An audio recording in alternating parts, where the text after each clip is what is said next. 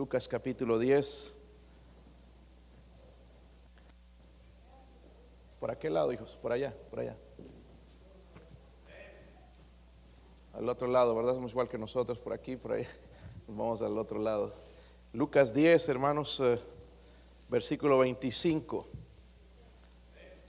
Vamos a leer hasta el 37, una historia que conocemos ya, y ah, hacer mi ah, mensaje, mi aplicación, esperando que hable a su corazón. Lucas 10, capítulo, 10, versículo 25. Si lo tienen, hermanos? Yo leo el 25, ustedes el 26, así vamos a leer eh, sucesivamente, hermanos, y llegar al versículo 37. Y aquí un intérprete de la ley se levantó y dijo para probarle, maestro, haciendo qué cosa heredaré la vida eterna.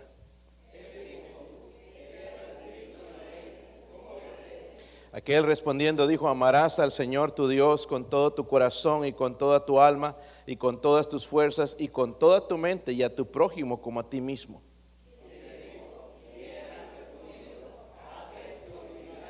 Pero él queriendo justificarse a sí mismo dijo a Jesús, ¿quién es mi prójimo?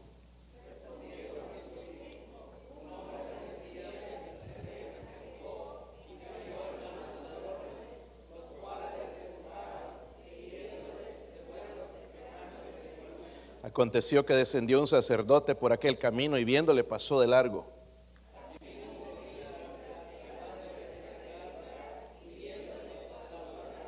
Pero un samaritano que iba de camino vino cerca de él y viéndole fue movido a misericordia.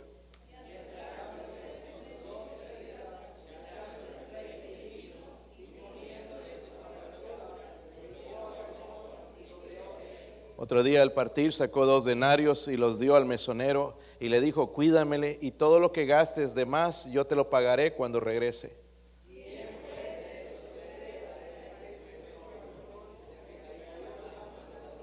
Todos, él dijo, el que usó de misericordia con él. Entonces Jesús le dijo, ve y haz tú lo mismo, ve y haz tú lo. Padre, oro Señor por su presencia, su poder, Dios mío, sobre este siervo inútil, Dios mío, eh, derrame sus misericordias, Señor, su gracia para poder explicar su palabra en el poder de lo alto, Señor. Ayúdeme, Señor, a aplicarla, a ilustrarla, Señor, a la necesidad de su pueblo, de su iglesia. Quizás hay alguien sin Cristo en este lugar, alguien que no tiene seguridad de la salvación, de no saber dónde pasaría la eternidad si muriera hoy. Ruego que el Espíritu Santo traiga esa convicción, pero que traiga también el cambio y la conversión en Cristo Jesús, Señor. Oro por su ayuda. Dios mío, háblenos, cámbienos, transfórmenos, por favor. Se lo pedimos en el nombre de Jesucristo. Amén. Pueden sentarse, hermanos. Hay una pregunta, hermanos, que quiero hacerles. ¿Será posible medir el amor? ¿Sabes, hermana, que tu esposo te ama? ¿Por lo que te dice? Porque puede decir te amo o te amo, te amo ya le dijo hace 10 años. ¿Será por lo que te dice? O al revés, ¿verdad? Eh, eh, quizás el esposo también, ¿verdad? ¿Cómo mides el amor se puede medir. La, hay una definición, hermanos, que el mundo tiene del amor. Y la definición del amor del mundo, hermanos, tiene que ver con los sentimientos. Y de amar a la gente que me ama. Y de odiar a los que me odian. Pero eso no es la definición bíblica, hermanos. No es la definición de Dios. Es más, en 1 Corintios 13 nos explica o nos dice la definición del amor, dice que el amor es sufrido, el amor es benigno, el amor no tiene envidia, el amor no es jactancioso, el amor no se envanece, el amor no hace nada indebido, no busca lo suyo. Decimos que amamos a Dios, pero andamos buscando lo nuestro primero. Pero dice que el amor no busca lo suyo, no se irrita, no guarda rencor, no se goza de la injusticia, mas se goza de, la verdad. Todo lo sufre, todo lo cree, todo lo espera, todo lo soporta. Allá en Mateo 5 el Señor dio un reto, hermanos, e incluso hablando de esto, del amor, Jesús dijo, oísteis que fue dicho, amarás a tu prójimo y aborrecerás a tu enemigo. Pero yo te digo, amar a vuestros enemigos, amar a vuestros enemigos enemigos. Bendecid a los que os maldicen, haced bien a los que os aborrecen y orad por los que os ultrajan y os persiguen, para que seáis hijos de vuestro. No está hablando, hermanos, para la salvación, sino para demostrar que Cristo está en mí, ¿verdad? De que soy salvo, de que pertenezco a Dios, la muestra es el amor. Pero incluso, hermanos, a nuestros enemigos. Dice que hace salir su sol sobre los malos y buenos, que hace llover sobre los justos e injustos, porque si amáis a los que os aman, ¿qué recompensa tendréis? ¿No hacen lo mismo los publicanos? Es lo que hacen lo mismo, hermanos, amar a los que le aman y odiar a los que los odian. Eso es fácil, pero amar a una persona que te odia es diferente. Y ese es el amor verdadero. cuando Dios despidió a este hombre, le dijo, ve y haz tú lo mismo. En las últimas palabras que leímos, ve y haz tú lo mismo. En otras palabras, ve y muestra misericordia por aquellos que tú no amas. Muestra misericordia por aquellos que tú no amas. Hermanos, de verdad, honestamente, vivimos un mundo bien egoísta. En esta semana no pensamos nada más que nosotros. Nada más que nosotros. No pensamos en nadie más. Puedo herir a esta persona. Puedo, eh, eh, puedo hacer daño a esta persona. No herir, no herir el corazón de Dios. Pensamos en nosotros primeramente. Corazón egoísta. Y una de las bienaventuranzas de la Biblia dice, hermanos, en, Mateo 5, 7, bienaventurados los misericordiosos porque ellos alcanzarán qué? ¿Quieres alcanzar misericordia? Pues hay que ser misericordiosos. Misericordia es el fiel amor de Dios. Hermanos, la misericordia es una característica divina, no la tenemos, ¿verdad? Es más, en Juan 5:42, no sé si recuerdan la historia cuando el Señor Jesús sanó al paralítico en el pozo de Bethesda. Y se fue y, ya con su camita, porque estaba varios años allá y lo levantó el Señor, lo sanó, iba con su cama y le aparecieron los, los, fariseos y le dijeron, ¿qué haces andando con tu cama? Ya lo conocían que era paralítico, ¿verdad? Lo vieron caminando, no le preguntaron, ¿cómo es que estás caminando? Sino, ¿por qué estás rompiendo el día sábado? Ellos nos estaban fijando, hermanos, en las obras ¿verdad? En lo que Dios había hecho. No y, el Señor más adelante va a decir acerca de esto, es que yo conozco, en vosotros no está el amor de Dios. Y así sucede en nosotros. Vemos lo malo en la gente, pero no vemos lo bueno que Dios hace. Nos perdemos lo bueno, hermanos, por estar viendo los defectos, por estar viendo lo malo. Y los fariseos, hermanos, tenían esa característica de juzgar, de criticar, que por qué está rompiendo el día sábado en vez de alegrarse. Wow, ¿cómo? ¿Qué pasó? Este hombre ha estado paralítico, miren, tirado en el piso, sin poder sustentar, sin poder tener una familia, ahora ha sido sanado. En vez de gozarse, no le dijeron por qué andaba con su lecho en el día sábado. ¿Entiende? Y el Señor claramente le dijo, ustedes no tienen misericordia, no tienen el amor de Dios, no conocen. So, conocer a Dios, hermanos, la misericordia está en el corazón. Cuando conocemos a Cristo empezamos a tener misericordia. Este, este, el Señor ilustró en este hombre, en, esta, en, esta, en este hombre, en este ladrón, ilustró la misericordia, el verdadero amor. So, en Lucas 10, 25 dice que vino un intérprete de la ley y le preguntó, Señor, haciendo qué cosa heredaré la vida eterna. En otras palabras, ¿qué debo hacer para ser salvo? ¿Cuántos ya saben cómo ser salvo? Los demás no saben, ¿verdad? Qué bueno, porque hoy tenemos la respuesta a eso. Porque un día usted va a morir. Y este hombre sabía de eso. Y le viene al Señor a decirle, recuerden que es un intérprete de la ley, ahorita voy a explicar más de eso, pero viene a preguntarle, ¿cómo, ¿qué debo hacer para ser salvo?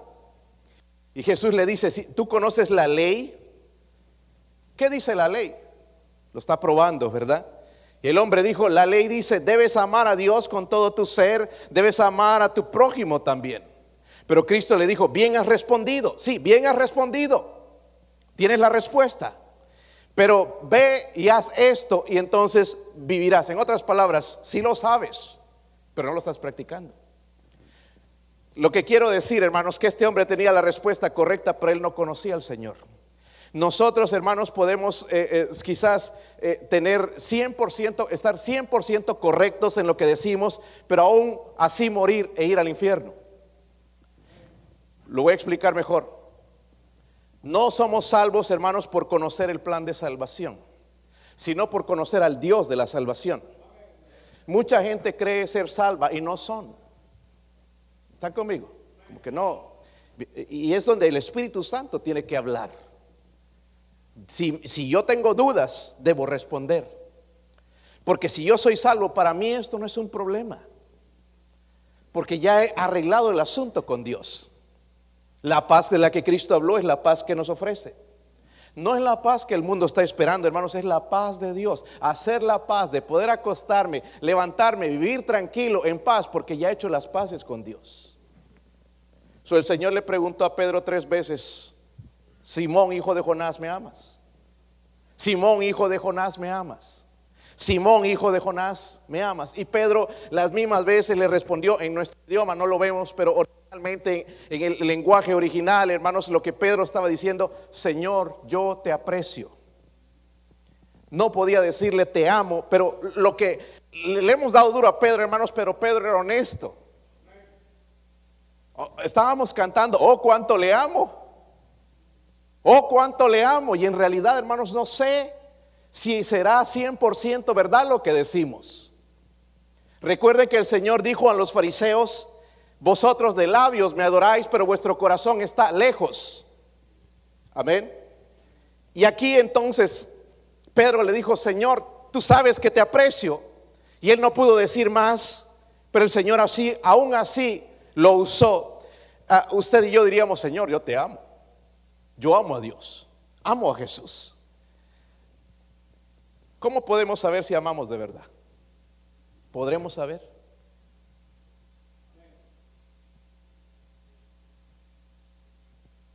¿Podemos saber? Pues lo veremos con la Biblia, ¿qué les parece? So, ¿Cuál es la medida del amor verdadero? ¿Podrá saber mi esposa si yo le amo o no? ¿Podré saber yo? Eh, parece que no están aquí hoy, ¿verdad? Mucha tele anoche. ¿Podré saber yo si me ama? Están aquí, hermanos. So, vinimos a la iglesia a adorar a Dios. Parte de la adoración es escuchar su palabra. Voy a predicar la Biblia. Voy a usar este libro para esperar si puede hacer algo en su corazón. Porque yo honestamente no puedo. So, oremos en este momento que Dios, hermanos, en su misericordia, nos hable.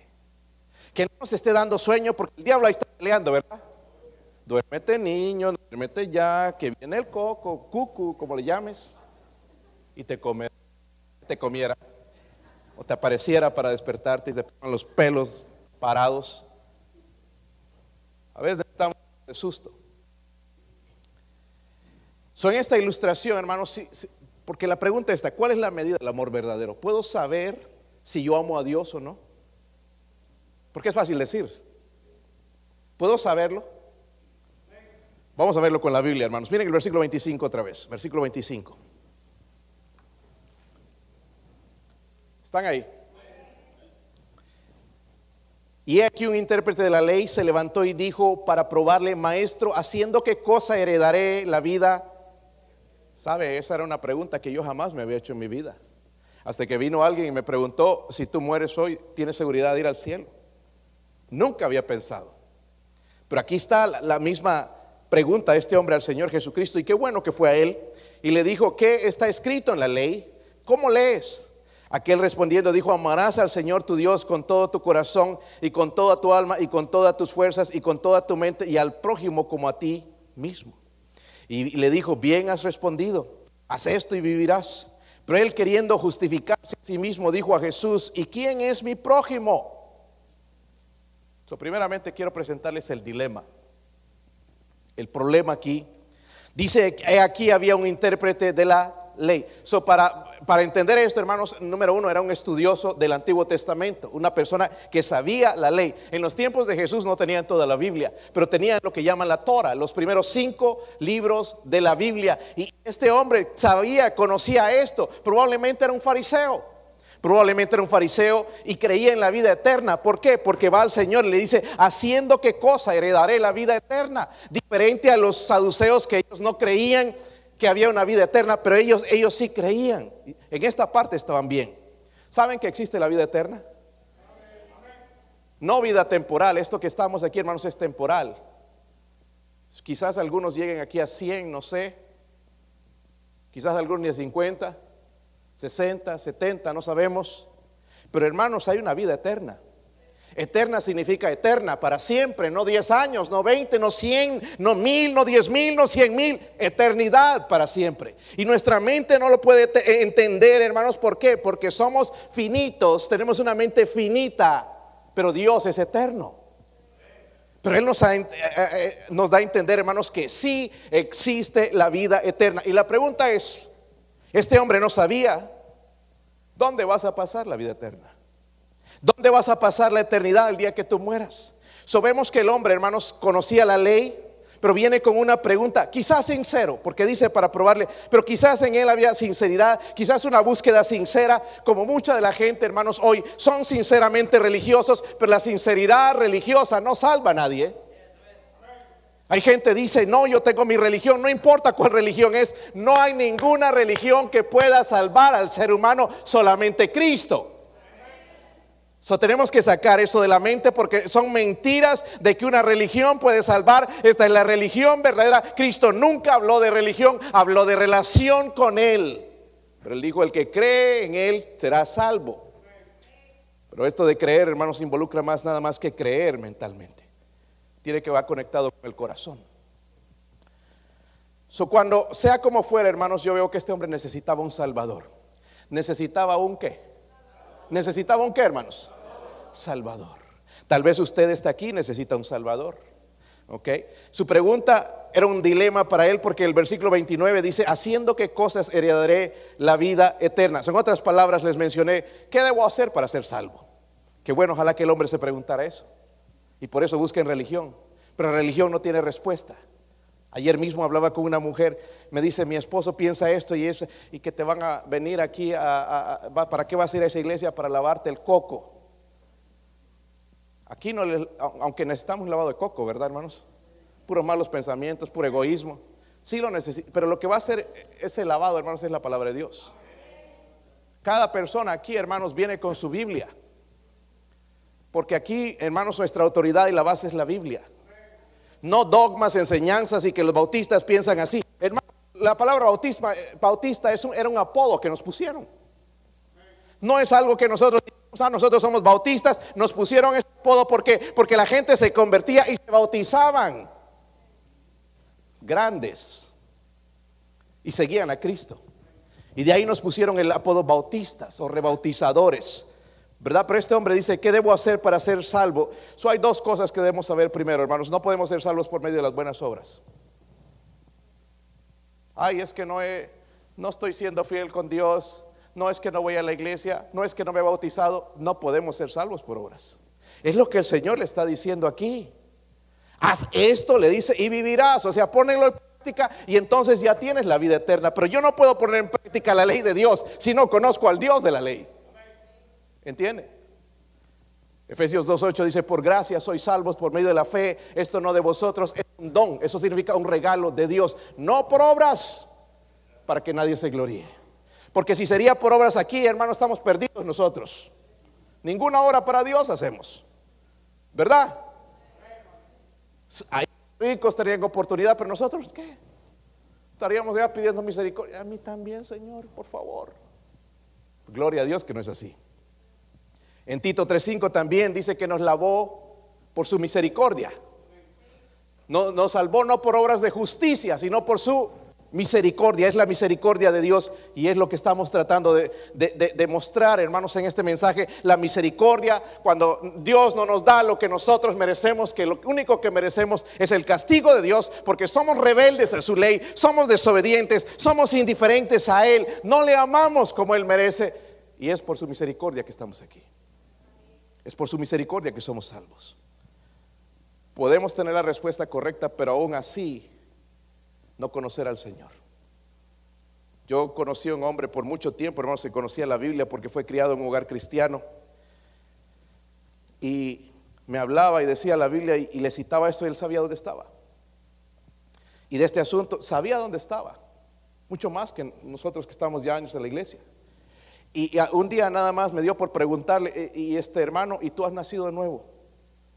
¿Y qué? ¿Saben qué la respuesta que me dio? No. Yo crecí en una iglesia eh, cristiana, pero no he nacido de nuevo. el Señor dijo a Nicodemo, el que no naciera de nuevo no puede ver el reino de Dios. Necesito nacer de nuevo. Ahora ese nacer de nuevo, hermano, es algo espiritual. Está hablando de algo que no vamos a entender sino con la convicción del Espíritu Santo. Pero ahí mismo, hermanos, este hombre recién, después de tantos años, yo no sé si tenía 20, 25 o cuántos tenía, recién en ese momento se puso de rodillas y le pidió al Señor que lo salvara. Ahí cambió su vida. Porque antes conocía la ley, pero no practicaba la ley. Amén. Y es imposible hacerlo si no conoces al Señor de la ley. este hombre conocía la respuesta en su mente, pero no en su corazón. Dice, amarás al Señor tu Dios. ¿Cuántos sabían eso? Porque es un mandamiento, ¿verdad? Amarás al Señor con todo tu corazón y con toda tu alma y con todas tus fuerzas y con toda tu mente y a tu prójimo como a ti. su gran dilema era este. ¿Quién es el prójimo? ¿Están conmigo? El hermano Carlos Santos Calles está en Guatemala. Ustedes acabaron de ver a su prójimo. Todos esos niños, gente, adultos que está guiando son su prójimo. Amén. Si hay gente en Honduras, México, en Centroamérica, en Sudamérica, en Europa, en todo lado. Ellos son nuestro prójimo. Cuando vas al trabajo y ves gente ahí alrededor tuyo, ellos son tu prójimo. Amén. So, el prójimo, hermano, está en todo lado. ¿Están conmigo? Porque Dios le dice, sí, vas a amar a Dios, pero también a tu prójimo. ¿Verdad? Su gran dilema era, ¿quién es mi prójimo? ¿Qué significa amar al, al prójimo? Significa, hermanos, de la misma manera que nos cuidamos a nosotros mismos, cuidamos de los demás. ¿Están conmigo? Dice que el amor no busca lo suyo, ¿verdad? De la misma manera que nos cuidamos, nos preocupamos, nuestros propios intereses, de la misma manera cuidamos por otros. Oye, a mí quien me ayuda, no importa. Él me va a ayudar. Bienaventurados los misericordiosos porque ellos recibirán misericordia. Si yo estoy dispuesto a dar misericordia, hermanos, me la va a mostrar Dios y va a usar algunos hombres también algunas veces. Amén. Pero mi deber como cristiano, hermanos, y, desde el momento que nací de nuevo, vinieron unos deseos que Él puso, que es el amor de Cristo, es la misericordia para mostrar a otros. Este intérprete, hermanos, pensaba que cumplía con el primer mandamiento. Igual quizás nosotros estamos aquí, algunos pensando, dice amar a Dios, ¿verdad? Pero dice, ¿con toda qué? ¿Con toda qué, hermanos? Están aquí, ¿con toda qué? Con todo el sueño, ¿verdad? ¿Con toda la qué? Hermanos, la noche se hace para dormir, please. Algunos de ustedes son como buitres, digo, como sopilotes, no, no pilotes, como murciélagos, van a dormir tan tarde. salen en la noche y duermen en el día hay que ir temprano, hermanos, preparar el corazón para el día domingo, escuchar la palabra de Dios, abrir bien atentos nuestros ojos para lo que, oídos para lo que Dios quiere decirnos a nosotros. entonces, amarás a Dios con todo tú, con todo tú, con todo qué, y qué más. Nosotros diríamos lo mismo. Pero el Señor sabiendo, mire, el Señor es tan sabio que conoce todo y amarás a tú prójimo. Su definición de prójimo, hermano, ¿sabe qué? No incluye a los gentiles. Los judíos odiaban a los gentiles. Hasta el día de hoy hay una, un, tropiezo entre ellos. Si, si, un judío se casa con un gentil, con una persona de nosotras, lo desheredan, lo sacan. Pero eso, e, ellos hacían eso. Y para ellos, especialmente un samaritano, que eran judíos mezclados, pero ya no los querían. Y jamás en la mente de un fariseo iba a entrar un samaritano. Pero él le dijo que el samaritano era su prójimo. En un momento voy a hablar más de eso, pero su definición no incluía a los gentiles, sino a los fáciles de amar. ¿Cuántos de nosotros hacemos lo mismo? ¿Sí o no? Miren, todas estas, eh, eh, las eh, Facebook y todo esto, hermanos, a la gente que amamos ahí está invitada. Invita a uno de tus enemigos a ver. Uno que te va a criticar, te va a dar duro. No, ¿verdad? Todo, hermano, está preparado en este mundo para definir la palabra amor por sentimiento, aquellos que me aman a mí también, pero según Cristo no es así. So, esa parábola, hermanos, debería causar eh, acusación en nuestra conciencia porque nosotros hemos fallado a Dios. Miren en primera de Juan, capítulo 4.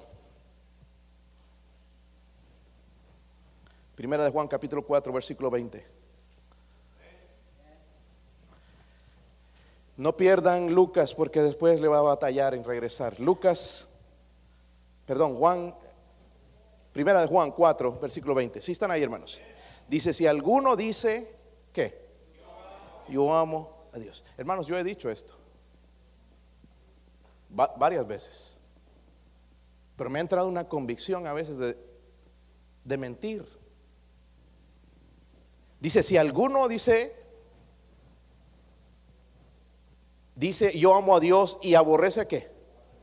Es que no ama a Dios, eso es un qué? Mentiroso. Pues el que no ama a su hermano, a quien ha visto, ¿cómo puede amar a Dios a quien no ha? La pregunta es lógica. ¿Cómo podemos amar a alguien que no hemos visto si no lo mostramos con alguien que sí hemos visto? Y nosotros, dice, tenemos este mandamiento de, Él. El que ama a Dios, ame también a qué. So, cuando vemos eso, hermanos, podemos entender un poquito más a este fariseo también. Amaba a los que le amaban, pero no a los que eran no amados. Un samaritano quizás era desagradable, quizás duro, quizás impío, pagano, pero el Señor le dice que lo ame.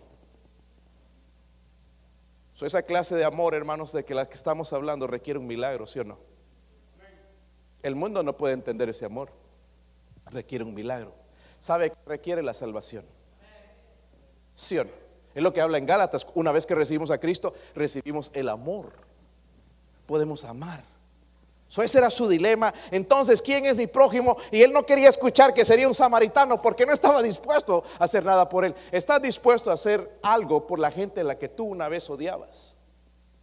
Porque hermanos, miren, aquí en este país hablan de racismo, racismo, pero nosotros como hispanos tenemos racismo nosotros mismos. Por un tiempo ha habido conflictos entre nacionalidades, no en nuestra iglesia, gracias a Dios, creo que no, pero sí afuera. Y he escuchado estas cosas y es que este es de aquí, pero le llamamos aquí a los americanos racistas, pero no vemos que en nosotros hay un poco de prejuicio. Y ahora, hermanos, que hemos llegado quizás un poquito a levantarnos de la pobreza, ya miramos a los otros como inferiores. Cuando nos olvidamos, hermanos, de dónde nos sacó Cristo. ¿Te recuerdas tú cuando estabas en esa pobreza? Hermanos, el ser pobre no es pecado. Dios nunca habla de una en contra de una persona pobre. Lo que es pecado es ser pobre espiritualmente. Y muchos de nosotros hemos llegado a un estatus mejor económicamente. Pero si miramos atrás, estamos ya fracasando espiritualmente, pobres, en quiebra espiritualmente. Buen carro, buena ropa, buena marca y, cuenta en el banco, pero espiritualmente lejos de Dios. No podemos ni orar a Dios, mucho menos hablar a alguien del amor de Cristo. Que Dios nos ayude. Porque nuestro prójimo, hermano, está en todo lado. Y se están muriendo. Cada vez, hermanos, que yo escucho a alguien como el hermano Carlos, lo que está haciendo, mi corazón está otra vez. ¿Qué estoy haciendo yo por mi prójimo? Porque aquí estamos cómodos, hermanos. ¿Sí o no? La cama y el colchón de esos que se levantan, se acuestan, levantan los pies, sábanas especiales y almohaditas mejor, cómodos. Y nuestro prójimo durmiendo en una piedra se encuentra. Nuestro hermano Carlos caminando, tomando un bus, otro arriesgando su vida en una bicicleta. ¿Cómo decimos que amamos a Dios? ¿Se puede medir el amor, sí o no, hermanos? No es por lo que decimos, sino por lo que hacemos. Y aquí estaba este hombre con este dilema. Sí, yo amo a Dios. Él pensaba que sí, entonces Dios le va a dar. Donde estaba fallando este hombre, obviamente no amaba a Dios, pero tampoco amaba al prójimo. Peor, a un samaritano que era despreciado. Ayer que fuimos a... Hermanos, ¿cuántos han ido a Walmart? A ver, levante la mano. Quiero ver los mentirosos. Que algunos ni levantan la mano. ¿eh? No, pero algunos son, pues, no, perdónenme, algunos ya no van a Walmart. Ya son nada más de otro nivel, ¿verdad? Perdón. Pero nosotros los pobres vamos ahí. Este, y a veces, porque ni siquiera hay dinero, ¿verdad? Porque. Pero los que han ido últimamente aquí en nuestro pueblo, hermanos, se van a dar cuenta del cambio de la gente. ¿Saben por qué? Porque se están moviendo a otros estados. Los vas a encontrar llenos de aretes por todo lado, los hombres por aquí, por allá, tatuados por toda la cara y todo lado. Y podemos decir, ¿has visto ese hombre? ¿Has visto esa mujer? Pero no podemos ver con los ojos de Dios con misericordia que ellos necesitan a Cristo. Y si Dios nos los trajo aquí es para que alguien les hable del amor de Cristo. Porque allá donde vivían no lo escucharon. Dios es tan amoroso, hermanos, que les da oportunidad a esa gente y nosotros criticándolos, mira cómo están llenos de esto, mira cómo fuma, mira cómo se droga, mira cómo toma cuando lo que necesitan es el amor de Cristo y los despreciamos y decimos que amamos a Dios. Versículo 30 allá en Lucas 10.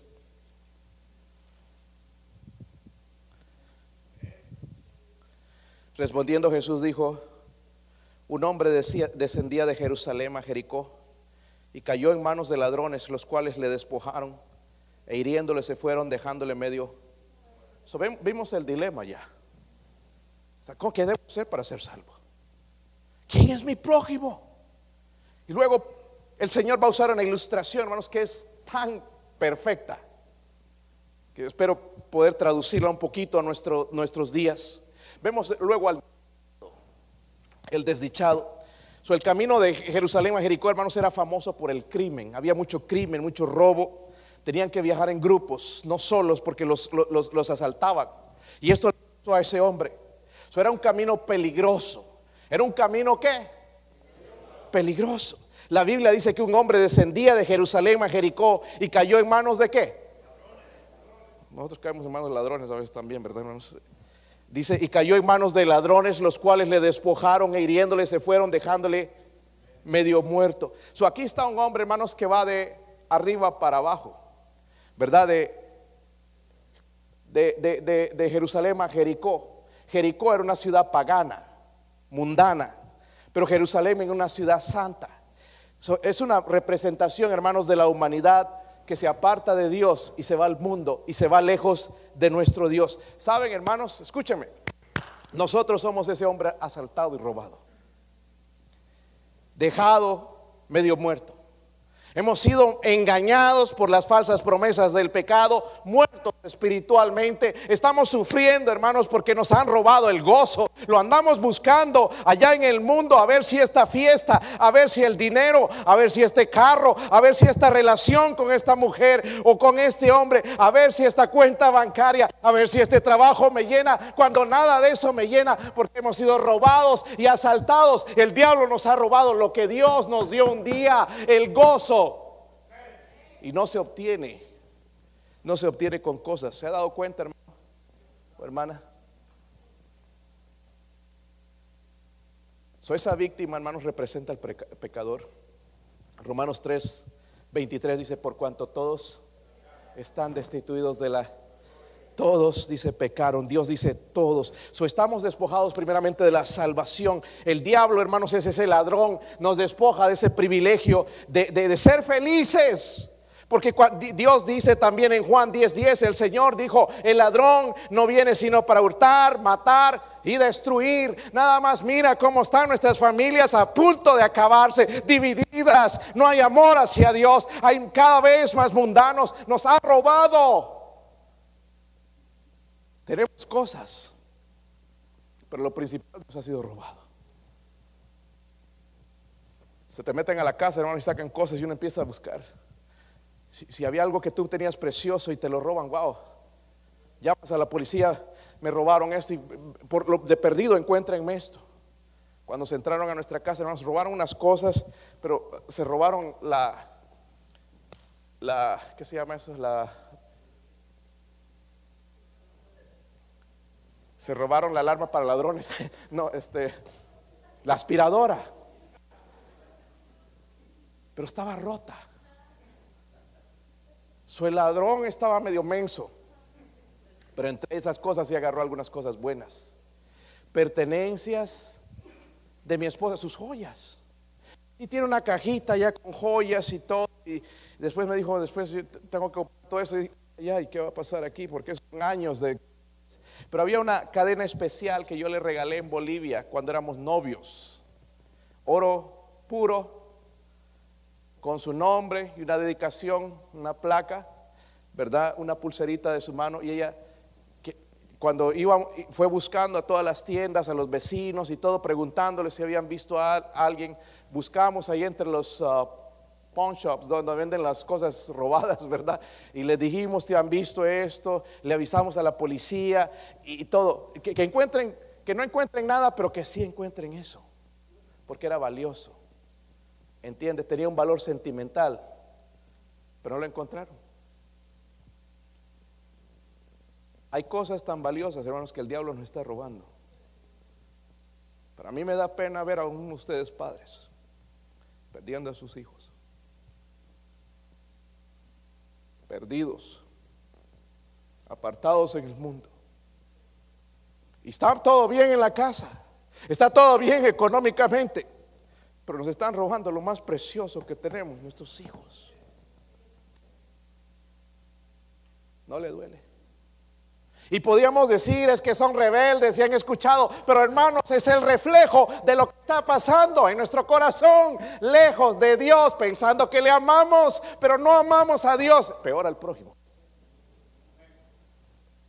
Estamos recibiendo, hermanos, lo que nosotros estamos sembrando una indiferencia hacia...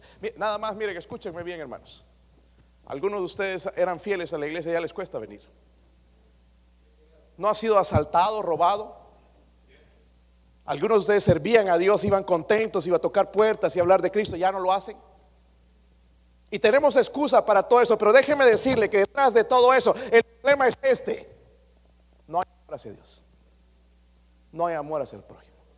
Estoy pensando, el diablo me robó ya y el diablo está mintiéndome y está diciéndome tú primero y qué te importa y mira que es que ellos no saben, ese es el trabajo del pastor, ese es el trabajo del cristiano, ese es el trabajo del redimido, ese es el trabajo del que ama a Dios. nuestra humanidad está golpeada, hermanos. Yo me encuentro, hermanos, eh, con gente todo el tiempo en drogas drogándose porque piensan que es la salida, porque están atados. No quisieran estar ahí, pero están atados por Satanás y les está robando el gozo y no tienen droga y se desesperan y empiezan a robar. Atados a Satanás y están heridos, están metidos en religiones donde van al infierno y el cristiano está sin hacer absolutamente nada. Están golpeados. Yo no me atrevo ya, hermanos, a criticar a la gente porque tengo suficientes problemas conmigo. Y cuando Dios habla de esto me da una convicción. A veces ver al prójimo y no hacer nada al respecto. Pero ahora cargo mi billeterita yo con mis folletos y trato de repartirlos donde sea. Porque si no tengo la oportunidad de sentarme, de perdido, ojalá tenga la oportunidad esa persona de abrir ese folleto y mostrar de que hay alguien que le de a pesar de que está sufriendo, está deprimido y que no ve esperanza, que hay un Dios de esperanza en el cielo, que no ha perdido el control de las cosas en este mundo. Yo le pregunto a usted, hermano, ¿dónde encuentra su esperanza? ¿Dinero? ¿El gobierno? Qué triste. Nuestra esperanza está allá, en Dios. Él sigue siendo Dios, ¿verdad? Podemos ver, hermanos, que recibió misericordia. Ahora, hay algo que el Señor dice allá en Juan 14, versículo 15, si quieren buscarlo.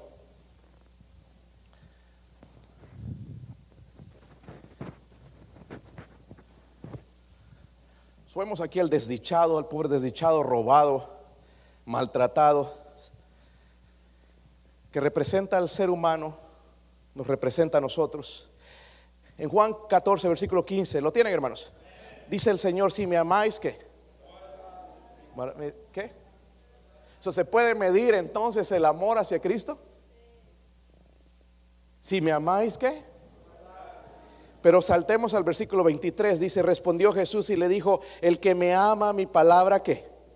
Y mi Padre dice, le amará y vendremos a Él y haremos morada en Él. El que no me ama no, no guarda mis palabras y la palabra que habéis oído no es mía, sino del Padre que me... ¿Se puede medir el amor? hacia Dios? Dice el que guarda. La medida va a ser el que guarda mis. Yo puedo decir que amo a Dios, pero si yo no leo la Biblia, no. Yo puedo decir que amo a Dios, pero si yo no oro, porque es un parte del orar, es un parte del mandamiento de congregarme a la iglesia. Yo no amo a Jesús. Voy a tener ningún amor hacia la gran comisión si yo no amo a Cristo. ¿Está conmigo?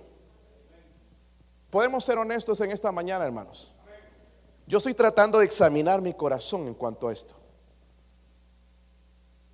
¿Se puede medir el amor hacia Jesús? Sí. Dice, guardad mis. ¿Cuántos guardamos sus mandamientos?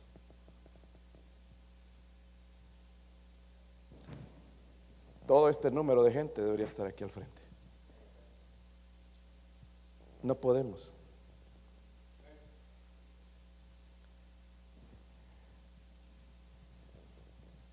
Hay tres tipos de actitudes, hermanos, hacia ese pobre herido. Los ladrones. Los ladrones dicen, lo que es tuyo es mío y te lo voy a quitar a la fuerza. Se parece al gobierno de Biden. Lo que es tuyo es mío y te lo voy a quitar a la fuerza. Eso dicen los ladrones, ¿verdad? ¿Los han asaltado alguna vez? No, yo era ladrón. Fui a una conferencia en Chicago y solito y, que la eh, conferencia terminó tarde y me daba hambre porque no, nos dieron ni un chocolate ahí. Entonces eh, fui a buscar un, una, un, restaurante y en ese tiempo yo no tenía GPS y en Chicago. Perdido, hermanos, allá y aparecí por un barrio allá donde veía gente rara y, y graffiti y las paredes todas manchadas y apareció un McDonald's. Ah, qué bueno. Apareció el McDonald's y me fue a comprar una hamburguesa. Salí del McDonald's con mi hamburguesa y que voy entrando a mi carro y, aparece una persona de color y me dice, hey, ¿qué haces con mi hamburguesa? Y yo ahí, wow, dije, ya está. Ahí estaba con dos mujeres. Y entonces le dije, no, pues yo me la compré, le dije. Y se me acercó más y venía así, caminando, ¿sabe? Ya venía a golpearme, a, a quitarme lo que es mío. ¿Y quién eres? Me dice. Bueno, le dije, déjame decirte, yo vine aquí a una conferencia, soy pastor de una iglesia allá en, Tennessee. Ah, ok, Dios te bendiga, mi hermano. Y se fue. Si no hubiera sido porque él tenía un poquito de temor hacia Dios, de, me hubiera robado. No solamente la hamburguesa, quizás el carro, quizás hasta la ropa. Amén. Pero él decía que era de él. Y el que la compré, yo, por lo que recuerdo, yo la compré. Hoy en día así, y lo mismo hermano sucede con el ladrón Satanás. Lo que es tuyo es mío, son mis hijos, pero él me los va a quitar, no, son míos. ¿Sabes que esta gente gay está diciendo, estos son, eh, eh, son tus a los maestros gays en las escuelas, ellos dicen, son tus niños en la escuela. No son sus niños, son nuestros niños. Ese es el diablo, son los ladrones. Los sacerdotes y los levitas representan a los religiosos. Los que dicen lo que es mío es mío. Y eso somos nosotros. Lo que es mío es mío. ¿Cuántos de nosotros no hemos salido, hermanos, con un comentario acerca de cuando se pide dinero? Negativo. Porque no me parece, porque lo mío es mío, a mí me cuesta ganármelo. Pero está el samaritano. El samaritano dice, lo que es mío es tuyo, y con toda bondad te lo doy. Es lo que hizo el Padre con Jesús. Porque de tal manera amó Dios al mundo que ha dado a su Hijo unigénito, para que todo aquel que en él cree no se pierda más, tenga vida eterna. Versículo 33, y ahí vamos a acabar. Vayan a echarse una siesta los estando con sueño, hermanos, por favor. Versículo 33 dice, pero un samaritano que iba de camino vino cerca de él y viéndole fue movido a qué? Misericordia y acercándose vendó sus heridas y echándole aceite y vino y poniéndole en su cabalgadura lo llevó al mesón y cuidó de él. Otro día al partir sacó dos denarios y los dio al, mesonero y le dijo, cuídame y todo lo que gastes de más yo te lo pagaré cuando regrese. ¿Quién pues de estos tres te parece que fue el prójimo del que cayó en manos de ladrones? Él dijo, el que usó de misericordia con él. Entonces Jesús le dijo, ve y haz tú lo mismo. Por último vamos a ver al despreciado. El despreciado. Dice que un samaritano iba de camino y vino cerca de él y viéndole fue movido a qué? A misericordia. Ninguno de los otros, el sacerdote ni el levita hicieron absolutamente porque ellos representan la ley, el ritualismo y representan la ley y no pudieron salvar a este hombre. La ley y el ritualismo y la religión no pueden salvar al hombre, pero sí el samaritano. Amén. El samaritano es un tipo de Jesús. Amén. El buen samaritano es el tipo de Jesús. Y, los, los, los, quizás algunos saben, pero los judíos odiaban a los samaritanos a muerte. No podían verse y los odiaban, los trataban de evitar al punto que dicen algunos de los rabinos, por ejemplo, tenían prohibido ayudar a una mujer que estaba dando a luz. No podían, se estaba muriendo, ahí estaba saliendo ese bebé, no podían ayudar. Se daban la vuelta y se iban diciendo, porque van a ser otro gentil, mejor lo vamos a dejar, que se muera mejor, porque si no es otro gentil al mundo. Mire cómo hay gente así en este mundo. Estamos ahora peleando aquí, hermanos, esto es cuestión del aborto donde los, demócratas, los liberales están diciendo, es el derecho de las mujeres, de tu cuerpo, es el derecho, ¿dónde está el derecho del bebé? Que es una vida que Dios ha traído al mundo. Si vivió o si lo tuvo en pecado, allá ese es su problema, pero esa vida pertenece a Dios. Tiene un alma, tiene un espíritu, tiene un cuerpo que vive. Ojalá nos paremos por eso, hermanos, y nos opongamos fuertemente contra eso. So, el samaritano, hermanos, vemos que era despreciado por este hombre de la ley, los levitas, los, incluso los religiosos, pero fue el único que mostró misericordia. Dice, acercándose, vendó sus heridas, echándole aceite y vino, poniéndole en su cabalgadura, lo llevó al mesón y dice, ¿qué, qué más dice la Biblia? Y cuidó de él. So, el, el samaritano representa a quién? ¿A quién? ¿A quién, hermanos? A Jesucristo. Miren en primera de Juan 4:10. Vamos allá rapidito, hermanos. El samaritano representa a Jesús. Primera de Juan 4:10. ¿Sí lo tienen? Dice ahí, en esto consiste el amor. Amén. No en que nosotros hayamos amado a Dios, sino en que Él nos amó a nosotros y envió a su Hijo en propiciación por nuestros no puedo decir, yo siempre he amado a Dios. No, es que Él me amó a mí. Y porque Él me amó a mí, yo puedo amarle ahora. Puedo mostrar esa misericordia también. Dice ahí en el versículo que leímos, dice, acercándose, Cristo vino en carne, ¿verdad? Este mundo. Dice, vendó, vendó sus heridas. ¿Y qué más? Echándole qué? Aceite y vino. Saben, hermanos, el vino es antiséptico. Es decir, con el vino se limpiaban las heridas, como hoy lo hace con el alcohol, otros, otras cosas. El vino es antiséptico, dice, limpió primeramente las, las heridas porque lo dejaron medio muerto. Luego puso qué? El aceite es, era medicinal. Y el aceite, hermanos, se usó para suavizar la herida, para dar confort, porque había dolor por eso, ¿verdad? Hermanos, eh, representa el Espíritu Santo. El vino representa la sangre derramada de Cristo en la cruz, que nos salva y nos limpia de todo pecado. Pero luego no solamente nos limpió a nosotros, sino que envió su Espíritu. El cual, hermanos, sana.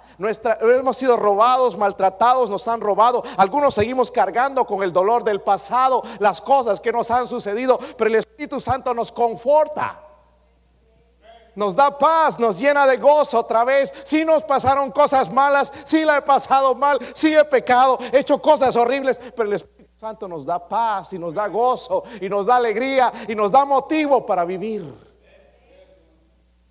Luego dice poniéndole en su cabalgadura, un tipo de la sustitución. Cristo tomó nuestro lugar. Quien merecía estar en la cruz era usted y yo, pero Él tomó nuestro lugar. El justo murió por los injustos para llevarnos a Dios. Y por último dice, lo llevó al mesón y cuidó de, él. Otro día al partir sacó dos denarios y los dio al mesonero y dijo, cuídamelo. Y todo lo que gastes de más yo te lo pagaré cuando... Saben, el mesón es un tipo de la iglesia. Aquí es donde la gente viene no para decir soy perfecta.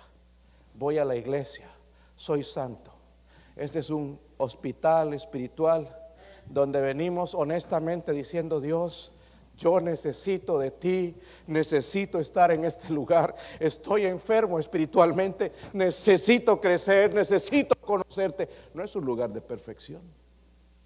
¿Te han dicho alguna vez tus familiares, ay, usted va a la iglesia y mire cómo es? Pues dígale, estoy en construcción. Para eso voy a la iglesia, porque soy un sinvergüenza, dígale. Defienda al Señor, no se defienda usted. ¿Y tú quién eres?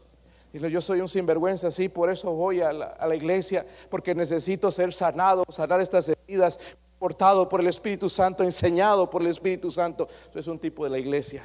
Eh, y eh, el mesonero, hermanos, es un tipo del pastor y los líderes en la iglesia. Hermanos, vamos a ayudarnos y mostrarnos misericordia. Vamos a mostrar misericordia. No acusarnos. Ya el pecado, hermano, nos hunde de por sí. Nos hace sentir mal, ¿verdad? Vamos a levantarnos. Vamos a ayudarnos. Dios nos dejó a nosotros con estos elementos, a nosotros, primeramente su sangre que nos limpia, pero también el Espíritu Santo. Y dice que los bienaventurados, los misericordiosos, recibirán. Tenemos que mostrar, hermanos, misericordia a nuestros familiares. Se están muriendo sin Cristo. Tenemos que mostrar misericordia en nuestra comunidad. Donde vayas, hermanos, llévate folletos. Hay nuevos folletos ahí. Ponlos por aquí, ponlos por allá. Que el Evangelio sea propagado. No digas que amas a Dios y ni siquiera amas al prójimo.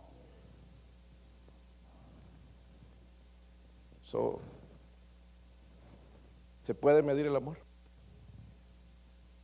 Sí se puede.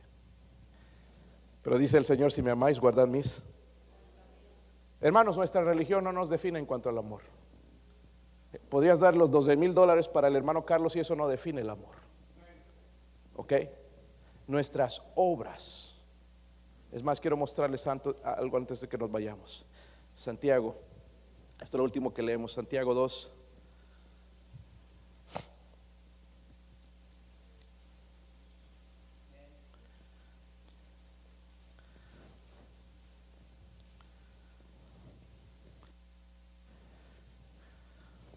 Versículo 14. ¿Están ahí, hermanos? Podemos ponernos de pie. Mi esposa va a tocar algo en la invitación. Todos de pie, hermanos, todos de pie. Dice, hermanos míos, ¿están ahí? Dice, ¿de qué aprovechará, aprovechará si alguno dice que tiene fe y no tiene qué? Obras. ¿Podrá la fe qué? Y esto no está hablando, como dicen algunos, de la salvación de ir al cielo, salvarle delante de los hombres, ¿ok? La salvación es por gracia, justificados por la gracia. Pero lo, que nuestro testimonio de ganar a la gente es por medio de las obras. Porque más adelante dice, vosotros veis, son la gente mira nuestras obras. Y dice, si un hermano o hermana están, ¿qué? ¿Están qué? Desnudos. Y tienen necesidad del mantenimiento de qué? ¿Sabe a quién? Aquí, hermanos, en el versículo 15, al hermano Carlos. Nuestros misioneros. ¿Se han dado cuenta? Y alguno de vosotros le dice, id en paz, calentados y saciados, pero no le dais las cosas que son necesarias para el cuerpo. ¿De qué aprovecha? Miren el versículo 17, qué fuerte. Así también la fe, si no tiene obras, es muerta en sí. Hermanos, la fe no salva, digo, las obras no salvan, pero si son una muestra de la fe verdadera en Cristo. A mí nadie me tiene que obligar a diezmar, a venir a la iglesia, a dar, a, llevar el evangelio, porque Dios puso ese amor en mí. Yo estaba comentando con los ancianos esta mañana en la oración. No tengo que ser obligado. Fallo como todos fallamos, sí. Pero nadie puede robar ese amor hacia Dios que se demuestra siendo fiel a Dios y a su iglesia. Vamos a cerrar los ojos e inclinar nuestra cabeza. Padre, pido Señor que usted ponga su sello en la invitación.